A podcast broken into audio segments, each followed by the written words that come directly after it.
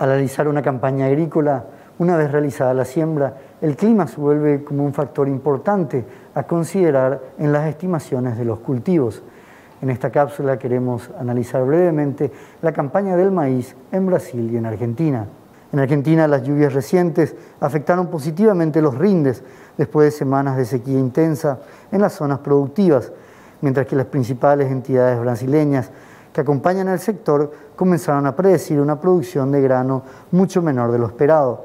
La segunda cosecha, el maíz safriña, que aporta cerca del 75% del volumen total del maíz brasileño, está siendo puesto en jaque por lluvias que se muestran esquivas en las zonas productoras, afectando los rindes esperados. El CONAP, la Compañía Nacional de Abastecimiento Brasileño, prevé una cosecha de 106,4 millones de toneladas de maíz, por debajo de las 109 esperadas anteriormente. Por otro lado, el Instituto Brasileño de Geografía y Estadística prevé 102,5 millones de toneladas. El volumen de la cosecha argentina, por otro lado, fue sostenida en 47 millones de toneladas por el Departamento Americano. Mientras tanto, la Bolsa de Comercio Rosario sigue manteniendo la producción argentina en 50 millones de toneladas.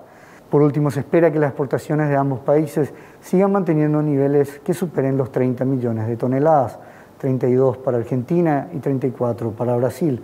Esto en gran medida se debe a la gran demanda que sigue impulsando China para poder abastecer el hato porcino después de que fue afectado en el 2019 por la fiebre porcina africana.